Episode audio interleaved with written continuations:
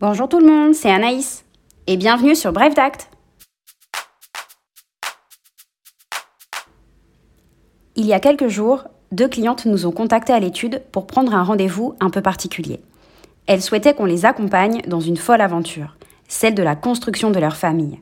Pour ne rien vous cacher, parce que oui, ici, on doit tout se dire, je suis super, méga, giga heureuse de participer à ma manière à leur projet de vie. Cette semaine, je vous parle d'un sujet qui me tient particulièrement à cœur et qui a fait l'objet d'une récente réforme, la procréation médicalement assistée ou PMA. Vous êtes prêts? Alors c'est parti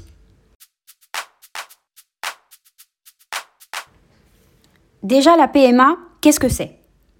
C'est un ensemble de techniques médicales qui peuvent être proposées à un couple ayant des difficultés à avoir un enfant ou qui ne peut pas en avoir, ou encore à une femme non mariée. Ici, le couple s'entend par un homme et une femme ou par deux femmes. Cela sans aucune discrimination quant à l'orientation sexuelle et la situation maritale du couple, et cela depuis la loi bioéthique du 2 août 2021. Quelle avancée, n'est-ce pas? Il était temps quand même. Rentrons un peu dans les détails. Les différentes techniques médicales sont les suivantes. L'insémination artificielle, la fécondation in vitro ou l'accueil d'embryons. L'insémination artificielle, la fécondation a lieu naturellement, à l'intérieur du corps de la femme. Cela consiste à déposer les spermatozoïdes d'un donneur, qui peut être anonyme, ou bien ceux du conjoint, dans l'utérus pour faciliter la rencontre avec l'ovule. La fécondation in vitro, ou FIV, a lieu en laboratoire.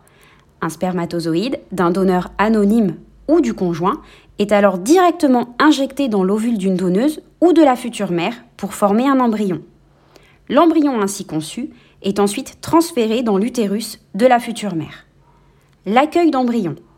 L'embryon est proposé à l'accueil par un couple donneur ou une femme seule donneuse anonyme, puis il est transféré dans l'utérus de la femme receveuse seule ou au sein d'un couple. La PMA ne doit pas être confondue avec la gestation pour autrui ou GPA, qui consiste à transplanter un embryon lorsque les parents biologiques sont infertiles dans l'utérus d'une autre femme appelée mère porteuse. Cette dernière portera l'enfant jusqu'à sa naissance. Attention, la GPA est interdite en France. Bon, maintenant que vous savez médicalement ce que c'est que la PMA, on va pouvoir s'attacher au juridique et surtout au rôle du notaire. On est quand même un peu là pour ça. Chacun sa spécialité. Désolé doc. La loi relative à la bioéthique du 2 août 2021 et le décret du 28 septembre 2021 ont consacré le rôle du notaire dans cette procédure.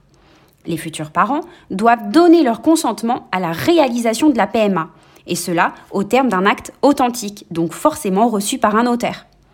Petite précision, L'acte authentique est obligatoire uniquement lorsque la procréation est réalisée avec l'intervention d'un tiers donneur. Donc, soit un don de gamètes, soit un accueil d'embryon. Dans les autres cas, l'intervention du notaire n'est pas obligatoire. C'est le cas par exemple lorsque les gamètes, ovules et spermatozoïdes proviennent des futurs parents. L'acte de consentement à la PMA a pour objet d'informer les futurs parents des conséquences juridiques de cet acte médical, au regard de leur filiation avec l'enfant à naître. Et oui, on vient créer un lien entre un enfant et ses parents. Ainsi, le consentement, valablement reçu par le notaire, interdira aux futurs parents, tant pour la mère que pour le père, la seconde mère ou la femme seule, toute action en contestation de la filiation. Et oui, un enfant c'est pour la vie, pas de contrat à durée déterminée possible. Désolé. Attention, la filiation peut être remise en cause, dans le seul cas où la preuve serait apportée que l'enfant n'est pas issu de la PMA ou que le consentement lui-même a été remis en cause, en cas de décès par exemple. L'un des futurs parents peut également révoquer l'acte de consentement, mais attention, il doit le faire postérieurement à sa conclusion, mais préalablement à la réalisation de la PMA. Cette révocation doit être faite par écrit est transmise au médecin chargé de la réalisation de la PMA. Il sera aussi juridiquement impossible d'établir un quelconque lien de filiation entre l'enfant et l'auteur du don, s'il n'est pas le parent de l'enfant, bien sûr. De même, le donneur ne peut faire l'objet d'aucune mise en responsabilité. Il donne, mais il n'est pas responsable. Lorsque les futurs parents sont un couple de femmes, il est nécessaire de prévoir un acte complémentaire à celui du recueil de consentement, qui devra être reçu concomitamment à l'acte de recueil de consentement. En effet, pour la femme qui accouche, la filiation à l'égard de l'enfant qui est né est légalement établie de manière automatique. En revanche, il n'en va pas de même pour la seconde mère de l'enfant, qui ne bénéficie pas de cette filiation automatique. La loi bioéthique permet donc, à ce titre, la reconnaissance légale de l'enfant sans recourir à l'adoption. Ici, l'adoption ne sera plus nécessaire. Elles devront simplement conclure un acte authentique de reconnaissance conjointe dite anticipée. Petite précision, la loi bioéthique a également prévu le cas de la reconnaissance conjointe a posteriori, c'est-à-dire après la naissance de l'enfant. Mais il faut trois conditions cumulatives.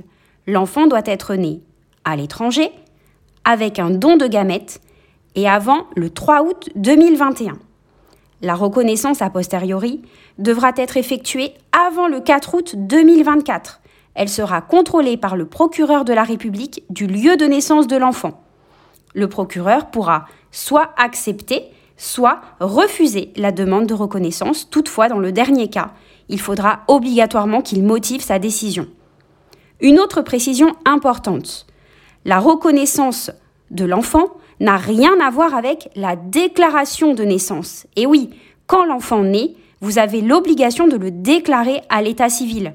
N'allez pas chez le notaire une fois sorti de la maternité. Attention Enfin, quel est le coût de ces deux actes? Pour le recueil de consentement, environ 175 euros. Pour la reconnaissance conjointe, environ 260 euros. Voilà, Maintenant, vous savez tout sur la PMA. J'espère que ce sujet vous a plu autant que j'ai pris plaisir à l'enregistrer. Si c'est le cas, n'hésitez pas à nous laisser un petit commentaire, ça fait toujours plaisir. Un article complet sera disponible très prochainement sur le blog. À bientôt!